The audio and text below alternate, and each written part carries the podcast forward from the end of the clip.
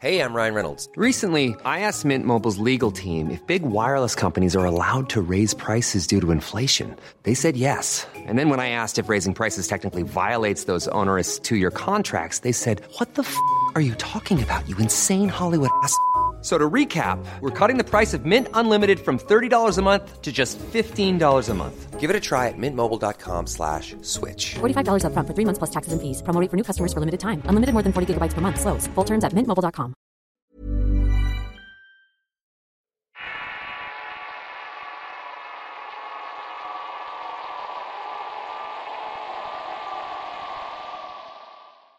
Esto que voy a contar le pasó a un tío en un rancho que se llama Agua Verde en Rosario, Sinaloa. Resulta que se acercaba el Día de Muertos y para esto tenía muy poco tiempo de que había fallecido una bisabuela. Entonces en esas fechas vinieron a visitarnos unos tíos de Culiacán y iban a aprovechar para llevarle flores a mi bisabuela y a un abuelo que había fallecido tiempo atrás. Ellos ya tenían un par de días en la casa de mi abuela y todo transcurría de manera normal. No pasaba nada extraordinario, pero como el tercer o cuarto día por la mañana a la hora del desayuno, y mientras solamente estábamos en la mesa mi abuela, yo y mi tía, esta le preguntó a mi abuela que por qué mi tío dejó entrar a una persona para platicar como eso de las 3 de la mañana, siendo que todos ya estábamos dormidos. Luego de cruzar miradas extrañas, mi tía continuó diciendo que lo más extraño era lo que estaban hablando. Después de unos segundos de suspenso, describió la plática entre el tío y la persona. Se saludaron con mucho gusto como si tuvieran años sin verse. Yo estaba entre dormida y despierta, pero al escuchar la primera pregunta empecé a poner mucha atención. La persona preguntó que cómo estaban sus papás y sus hermanos, a lo que mi tío respondió que estaba muy bien, que no se preocupara por nada de eso. Eso le pareció fuera de lo común a mi tía y no tenía sentido las preguntas, ya que todos ellos estaban ahí en la misma casa dormidos. Pero la conversación se hizo más extraña todavía. Y es que llegó el turno de preguntar a mi tío. Él regresaba la cortesía y preguntaba por cómo estaba su padre y su abuela, pero refiriéndose los nombres de mis finados abuelo y bisabuela. A lo que la persona respondía que estaba muy bien, que estaban al pendiente de todo, y que mi bisabuela no tenía mucho tiempo de haber llegado a ese lugar, diciendo que por cierto era muy lindo y hermoso y en que había de todo, que era muy tranquilo y que se vivía de una manera muy plácida sin preocupaciones y sin miedos. La siguiente pregunta de mi tío fue porque mi abuelo y mi abuela no habían llegado con él, lo que le contestó que no era tiempo para que ellos pudieran ir, pero desde donde ellos estaban nos cuidaban mucho. La persona le mencionó a mi tío que me dijera a mí que mi abuelo me extrañaba mucho, que él siempre estaba a mi lado y que no lo debía de extrañar porque aunque no lo sintiera estaba muy cerca. Cabe mencionar que no era mi abuelo biológico, pero desde el día en que nací me crió y vivimos juntos hasta el día de su muerte. Lo quería incluso como un padre y así lo llamaba yo. A esto mi tío le respondió que estaba bien y que se encargaría de decirme, pero también le dio una última encomienda. Decirme que un día me pasaría algo que siempre me hubiera gustado, o que al menos me agradaría bastante, que sería algo con lo que estaremos más cerca de lo que jamás habíamos podido imaginar. Al cabo de haber mencionado todo eso, esa persona le dijo a mi tío que ya era hora de irse, que no podía estar mucho tiempo allí. Se despidieron de abrazo ya que él pidió decirle a sus padres y hermanos que estaba muy bien, que no se preocuparan pues donde él moraba no hacía falta nada, y que allá los iba a estar esperando, inclusive a nosotros los más jóvenes, y que una vez que estuviéramos allá todo sería muy diferente. Pero había una cosa más que mi tía notó. Se le hacía bastante raro y nos mencionó que mi tío jamás abrió los ojos mientras platicaba, y que a la hora en que se marchó ni siquiera se escuchó que abrieran o cerraran la puerta, y que mi tío lo único que hizo fue recostarse de nuevo. Mi abuela y yo nos quedamos completamente impactados de todo esto. Le pedimos que nos describiera la persona que había entrado. Ella nos dijo que lo miró perfectamente y al describirlo no lo podíamos creer. Por supuesto que conocíamos a la persona. Era un viejo conocido de la familia. En fin, Así quedó todo el asunto hasta la hora de la comida. Estábamos comiendo mi abuela, mi papá, mi tío y yo, y este no tardó rápidamente en desahogarse. Tuve un sueño muy raro. Fíjense que soñé con Pedro. Cuando mencionó ese nombre, mi abuela y yo nos volteamos a ver y ella de inmediato le pregunta, ¿qué fue lo que soñaste exactamente? Cuando platicó el sueño nos quedamos mudos, boquiabiertos e incrédulos. Lo que contó era tal cual lo que mi tía había relatado. Ya en la noche empezamos a platicar todos con la familia y en eso mi abuela se acercó a mi tía y le enseñó una fotografía. ¿Es la persona que miraste platicando con mi hijo? Sí, respondió mi tía. Es la persona que vi ayer. Mi abuela le dice muy seriamente entonces, no te vayas a asustar, pero esa persona ya falleció hace poco más de cuatro años. A lo que mi tía se quedó sorprendida al igual que todos cuando supieron lo que había pasado. Cabe mencionar que la tía que les hablo es una tía política que está casada con un tío, y ella no vivía en la comunidad. No conocía a nadie del lugar a excepción de nosotros, por eso ella no conocía a la persona con la que mi tío platicaba. Además hay un dato muy curioso en lo que se había mencionado, y era lo que mi abuelo me mandaba decir y creo que se hizo ver de una manera muy clara. Yo lo relaciono con que voy a ser padre y lo curioso es que la madre de mis hijos es sobrina de él. Yo no lo sabía hasta que mi abuela me dijo que esa muchachita era sobrina de mi abuelo. Cabe recalcar que ella y yo no tenemos ningún parentesco porque el señor realmente no era mi abuelo. Aunque yo lo miraba como un padre porque él fue quien me crió. Y aunque yo siempre deseé tener sangre de él o que fuera mi abuelo biológico hasta mi padre, resulta que al final seré padre y mi hijo llevará su sangre. Es algo muy curioso pero lo relaciono con lo que pasó en ese suceso hace como unos 5 o 6 años atrás. Muchas gracias por escuchar mi historia.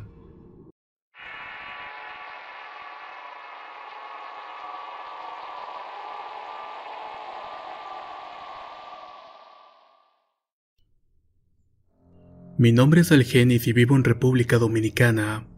Desde muy pequeño siempre me han sucedido casos paranormales, pero por mi edad tan corta en ese entonces no comprendía sobre esos casos.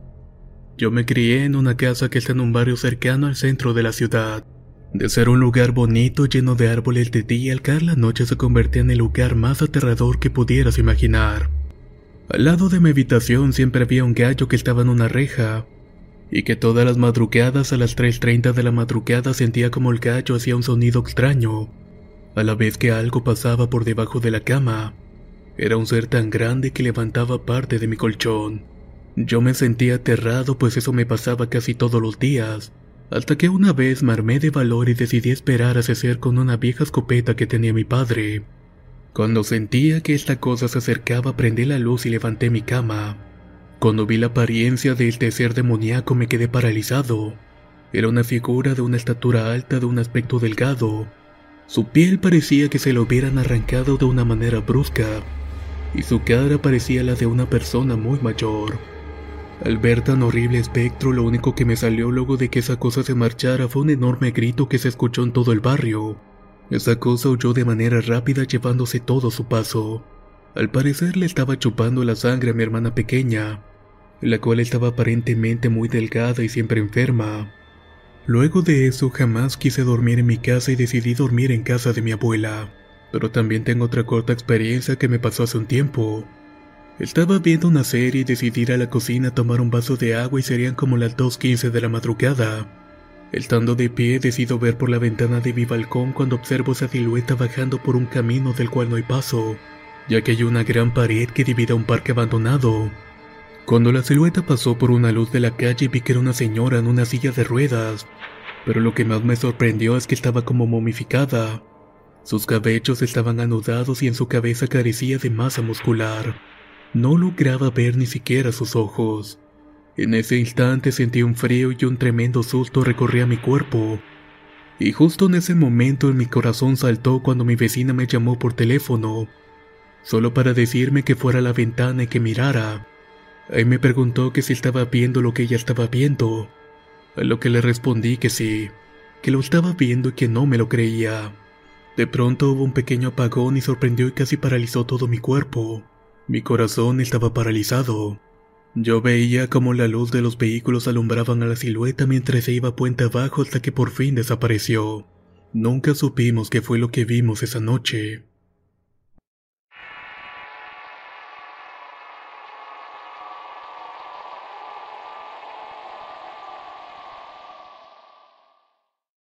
Vivo en Medellín, Colombia y esta experiencia le sucedió a mi abuela materna. Ella decía que no creía en lo paranormal, pero algo muy extraño le había ocurrido ya hace un tiempo. Mis abuelos se casaron siendo muy jóvenes. Para ser exactos, mi abuela tenía 18 años y era final de la década de los 50. Estando recién casados, mi abuela se levantaba antes de las 3 de la mañana para hacer el almuerzo y que mi abuelo comiera en el trabajo, ya que él se iba entre las 3 y 4 de la mañana y mi abuela se quedaba sola en la casa. En esta zona del país, particularmente las familias suelen ser muy católicas. Cuando mi abuelita era pequeña, su mamá le enseñó a rezar y entre tantas oraciones, le enseñó a rezar para pedir auxilio por las ánimas del purgatorio. Mi bisabuela le decía que era muy importante no olvidar rezarles. Un día cuando mi abuelo salía a trabajar, ella se acostó para seguir durmiendo como de costumbre. Cuenta que aquella madrugada no podía conciliar el sueño y que daba muchas vueltas en la cama. En medio del desvelo abrió los ojos y vio algo que le heló la piel. Dice que junto a la mesa que utilizaba para planchar la ropa y que se encontraba al lado de la cama, había una mujer vestida de blanco con un velo que le cubría el rostro, y que en una de sus manos llevaba un escapulario que le daba vueltas entre los dedos. Cuando vio a esa mujer en medio del susto se escondió debajo de las cobijas y recordó lo que le decía su madre, que no olvidara rezarle a las ánimas del purgatorio. En ese momento mi abuela comenzó a rezar. Dice que cuando terminó tuvo el valor de descobijarse y pudo ver que aquella mujer ya no estaba. El escapulario fue la clave para que mi abuela recordara que la noche anterior antes de dormir había olvidado rezarle a las ánimas. No sé si en los otros países sucedan este tipo de cosas con respecto a las ánimas, pero acá en Colombia es algo que muchos católicos temen. Hay cientos de historias que ojalá pudiera contarles, pero esta en particular es mi favorita porque me la contó mi abuela cuando yo era adolescente, ya que se dio cuenta que a mí me interesaban ese tipo de cosas. Muchas gracias por su atención.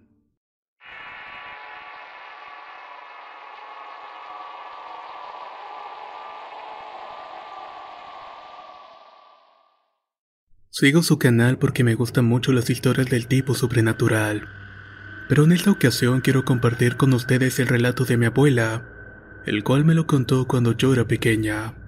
Mi abuela se llama Amalia y cuando era niña por allá de la década de los 50 vivía en Aguascalientes, en una casa la cual tenía el baño en el exterior y para llegar a él se tenía que pasar forzosamente por el patio.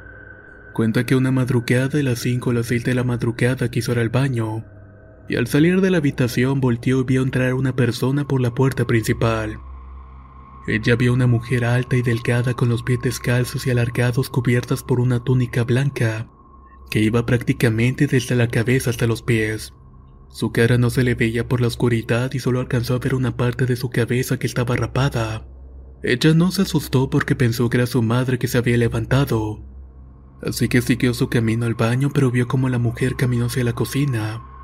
Y al volver del baño esa mujer ya no estaba lo cual le pareció algo raro y fue a la habitación de sus padres en la que encontró a su madre dormida.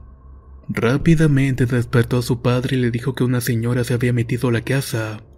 Su padre se levantó y fue a revisar pero no encontró a nadie. A lo que le dijo a mi abuela que era una mentirosa porque la puerta estaba cerrada. Acto seguido todos se fueron a dormir. Al día siguiente la madre de mi abuela platicando con una vecina le comentó lo que había ocurrido la noche anterior. La señora en cuestión le contó que en esa casa había una mujer recién casada que había fallecido de una enfermedad que se le conocía como tifus, y que en su estancia en el hospital donde había sido llevada la habían rapado de la cabeza. Después de eso se cambiaron de casa pero no supieron nada más de la señora. Probablemente lo que se vio esa noche fue el alma de aquella señora. Muchas gracias por escuchar mi historia.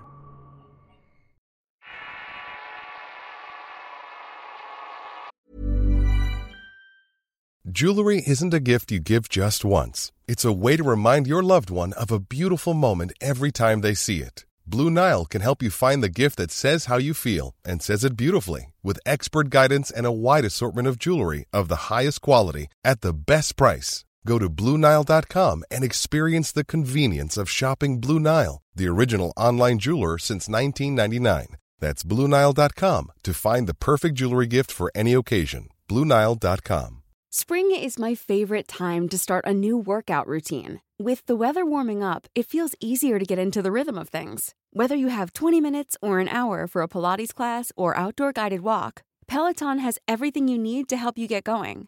Get a head start on summer with Peloton at onepeloton.com.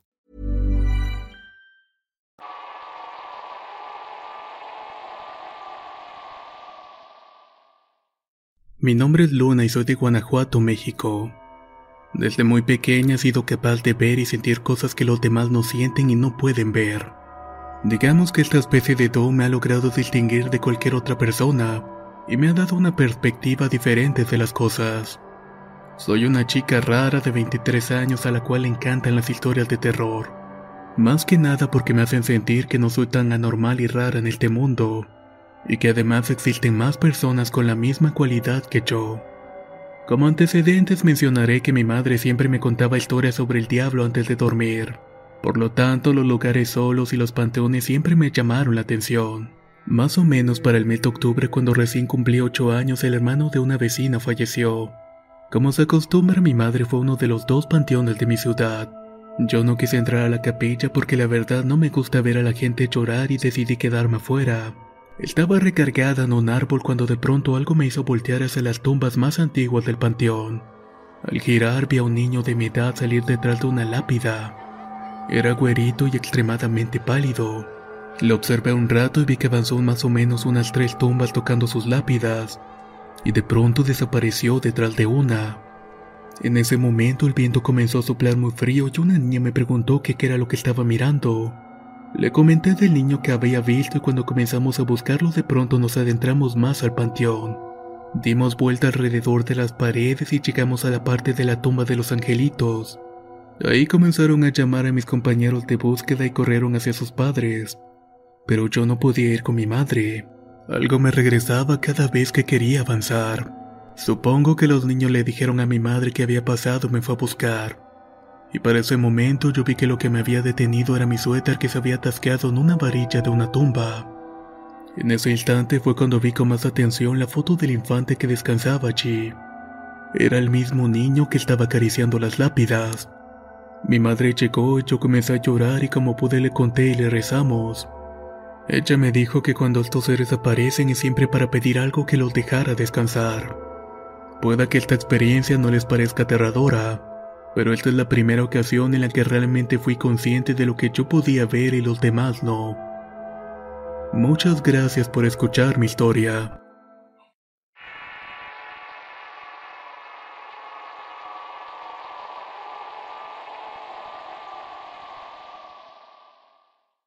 Mi nombre es María y esta historia que voy a contar me pasó hace unos meses atrás. Yo venía de vuelta con mi hermano de un baile y eran casi las 2.30 de la mañana. Veníamos caminando ya que esa hora no encontramos taxis, e íbamos cotorreando ya que no había nada ni nadie por el camino. A mí se me ocurrió decirle a mi hermano, hay que apurarnos y no se nos va a aparecer la llorona. Mi hermano serio me dijo, no manches, ¿qué no ves que nos viene siguiendo? Yo le dije que se callara y mejor nos apuráramos. Íbamos llegando a la cuadra de la casa y pues nos faltaba un recorrido todavía pero antes teníamos que pasar por una capillita muy pequeña. No había nada de nada lejos, pero cuando nos íbamos acercando vimos como un hombre se iba levantando del piso. Él usaba una mochila verde, botas de campo, sombrero blanco y un machete. Pareciera que iba para el campo. Yo no le presté atención y mi hermano le dice buenas noches y el señor le contestó muy serio. Ya al avanzar un poco me dice mi hermano, ¿te fijaste bien quién era? Yo le dije que la verdad es que no me había dado cuenta. Él entonces me contestó, era abuelito. Me saqué mucho de onda y le pedí que no dijera tonterías, pero justamente en ese momento empezaron a aullar los perros. Ahí se me dio bastante miedo y apresuramos el paso. Ya dando la vuelta para por fin llegar a la casa me empezó a dar un buen de comezón. Era bastante horrible y pareciera que me hubieran puesto polvo pica pica. Mi hermano no perdió el tiempo y rápidamente me dio ruda y me lo pasé por todo el cuerpo. Ya en la mañana le platiqué a mi madre lo que nos había pasado y me dijo que a lo mejor si era mi abuelo.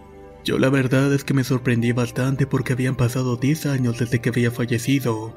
Algunos amigos dicen que nos estaba cuidando para que llegáramos con bien a nuestro destino, pero la verdad, quién sabe. Tal vez era él o tal vez era otra persona.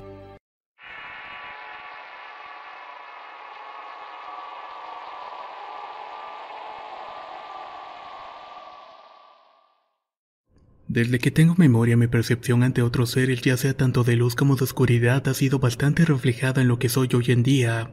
Pero hay una anécdota que simplemente no soy capaz de olvidar. Y creo nunca podré al menos borrar ni un segundo de lo sucedido en torno a aquellas 24 horas. Era un martes 17 de agosto y como cada día durante toda mi vida, me levanté al baño a hacer mis necesidades. Pero como es costumbre mía, nunca abro los ojos del todo. La temperatura que sentía en ese momento era infernal. Era un calor que aún poniéndome hielos en el pecho no se me quitaría. Cuando logré abrir mis ojos del todo noté que de un lado veía borroso y del otro tenía la vista muy normal. Tapé un ojo seguido del otro y noté que mi pupila estaba tan dilatada que los colores de mi habitación de baño eran muy borrosos. Intenté mirarme al espejo y noté que estaba bastante pálida. Tenía 13 años en aquella ocasión y fui corriendo con mi madre tan asustada que juro que tal vez ella se asustó aún más por el tremendo grito que pegué. Mi madre no me explicó nada y me guió hasta mi cuarto para intentar calmarme y calmarse ella mientras me preguntaba, ¿qué sientes en la cara? ¿Tienes frío o calor? ¿Qué colores percibes? Me hizo preguntas tan extrañas que no sabía cómo responderlas. Después de ello recuerdo desmayarme por completo y despertar tres horas más tarde siendo la una de la tarde. Me había despertado en la cama de mi madre y en ese momento estaba dormida a mi lado abrazándome con ambas piernas. Cuando le pregunté a mi madre qué había ocurrido, ella me explicó que tenía dos entes intentando pasar a través de mí. Pues resulta que yo soy una especie de portal que puede bajar espíritus, y estos pueden ser tanto de luz como oscuridad. También puedo escucharlos hablar e incluso verlos. Resulta que los dos habían intentado pasar a través de mí al mismo tiempo, y habían provocado que mi alma saliera por un instante de mi cuerpo, que era lo que había sucedido durante las tres horas en que mi alma no estuvo sincronizada conmigo. Los espíritus me estaban causando paros cardíacos, subidas y bajas de temperatura hasta que uno de ellos cruzó y ahora vive en nuestra casa. El otro aún desea pasar, pero me tuvieron que sumergir en una infusión de hierbas para protegerme, ya que al parecer este ente era maligno, y que si por algún momento dejo que pase me podría poseer. Ahora estoy protegida por una religión llamada Yoruba que procede de África, y debo portar siempre un par de collares, una pulsera y saber de memoria en el idioma Yoruba una oración. Esto para evitar que algún ser intente usarme de portal. En la noche de ese mismo día otro ente vino a utilizar mi cuerpo, pero en esta ocasión era un santo legua.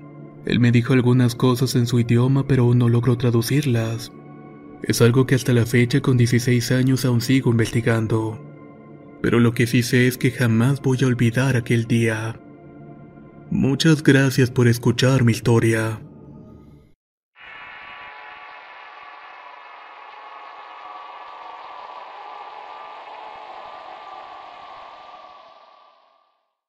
Me llamo Rodolfo Juárez y soy del puerto de Veracruz. A lo largo de mi vida me han pasado varias cosas sobrenaturales. He estudiado sobre temas paranormales y siempre he sido muy afecto a este tipo de cosas. Pienso que quizás por eso me han sucedido cosas raras. Y algunas que les voy a contar son las siguientes. En el año 2012 tenía una novia la cual por motivos laborales se tuvo que trasladar al pueblo de San Andrés Tuxtla al sur del estado. Ese lugar cuenta con varias historias sobrenaturales debido a su cercanía con el ya conocido pueblo de Brujos Catemaco. En ese pueblo a mí y a mi novia nos sucedieron tres cosas bastante fuera de lo común. Resulta que una noche la acompañé camino a su trabajo en un hospital. Al volver yo solo decidí ir al centro de la ciudad a distraerme un poco y beber un trago. Para llegar a dicho lugar había que pasar un puente por donde debajo corre un trachuelo, yo caminaba y la calle estaba vacía, sin embargo sentí como si alguien me viniera siguiendo. Caminé un poco más y al pasar por el puente sentí unos pasos. Al voltear vi a una mujer como de 40 años con la piel un poco pálida. Ella traía un bebé cargando el cual estaba enrollado en una especie de rebozo. Sinceramente no le tomé mucha importancia y continué caminando. Pero al acabar de cruzar el puente escuché un llanto fuerte de un niño. Al voltear me topo con una imagen que duró unos pocos segundos. La mujer aventaba al niño al agua que pasaba debajo del puente, y ante mis ojos a escasos metros vi cómo desapareció dicha escena. Me dio un poco de miedo y caminé lo más rápido posible al centro. Ya llegando solo tomé un taxi para volver al cuarto donde nos estábamos quedando. Esa noche ya no vi nada más. Después de unos meses en un fin de semana mi novia la despierta su celular que sonaba como si yo la estuviera llamando. En el identificador de llamadas aparecía mi nombre de contacto lo que ella me despierta asustada. Lo raro de esto es que mi celular estaba a un lado de ella y estaba prendido pero sin actividad alguna. Ella no quiso contestar y nunca supimos qué hubiera pasado si hubiera contestado la llamada. Después de eso le comenzaron a pasar cosas muy raras. A ella y a su compañera de cuarto les escondían las cosas e incluso les rompían vasos y trastes en la cocina.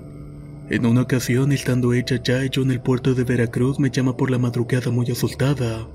Estaba llorando me decía que el tocador de madera que tenía en su recámara estaba vibrando solo, y que incluso los cajones se abrían de la nada. Yo escuchaba por el teléfono el ruido y claramente se podía escuchar como si estuviera moviendo un objeto pesado. Lo único que le dije fue que se saliera de ahí, que fuera al hospital donde estaba trabajando, y que esa noche la pasara con sus compañeros. Después de eso se cambió de departamento, ya nada más volvió a suceder. Continuando con las experiencias, una vez tuve un sueño con consecuencias en la vida real. Resulta que mi sueño me encontraba en la sala de mi casa acompañado de una prima que en aquel entonces tenía aproximadamente 11 años. Estábamos viendo un libro cuando de repente un muñeco de tela que ella tenía se movió y mi prima se lanzó sobre mí del miedo. En ese momento el muñeco se baja del sillón y se va debajo de este. Senté a mi prima y me incorporé para asomarme debajo del mueble donde el muñeco se había metido y este solamente sacó su mano y me rasguñó el tobillo. Fue en ese momento que desperté agitado y muy sudado y con ardor en el tobillo. Cuando me revisé efectivamente tenía un rasguño en dicho lugar. Yo le comenté de esto a la mamá de la prima con la que había soñado, y me dijo que esa noche se había levantado para beber un vaso de agua. Ahí vio ese muñeco que se había caído de un anaquel donde lo tenían alzado. Después de ese evento les dio mucho miedo y mejor lo tiraron. Por último, la experiencia que les voy a contar ocurrió en diciembre del 2016. Esa noche fue la graduación de mi actual novia, después del festejo procedí a llevarla a su casa. Vivimos en los fraccionamientos al norte de la ciudad, para lo cual tenemos que pasar por un tramo corto de autopista. Al dejarla en su casa, ya volviendo yo la mía, no quise entrar por la calle principal del lugar donde vivo, ya que había demasiados hoyos en el camino. Así que mejor me fui por una entrada lateral. Para entrar debía tomar una curva en el famoso kilómetro 13 y medio, y al pasar por ahí me cruzó con una mujer la cual iba caminando. Yo la vi de espaldas y esta llevaba una sombrilla blanca y un vestido un tanto amarillento. Parecía bastante antiguo ya que estaba bastante esponjado de la cintura para abajo. Tenía el cabello largo y negro y era bastante alta. Solo la vi y al rebasarla en el coche sentí como la piel se me enchinó rápidamente además de que también sentí un frío terrible. Sinceramente por el miedo no quise voltear a verla. La razón de esto es que había escuchado en otros relatos que a veces aparecen en el asiento trasero, así que mejor no volteé y continué así hasta llegar a mi casa. Muchas gracias por escuchar mis historias. Si les gustaron los relatos que escucharon en este video, por favor los invito a suscribirse y activar las notificaciones ya que constantemente subimos material nuevo cada semana. Nos escuchamos en el próximo video.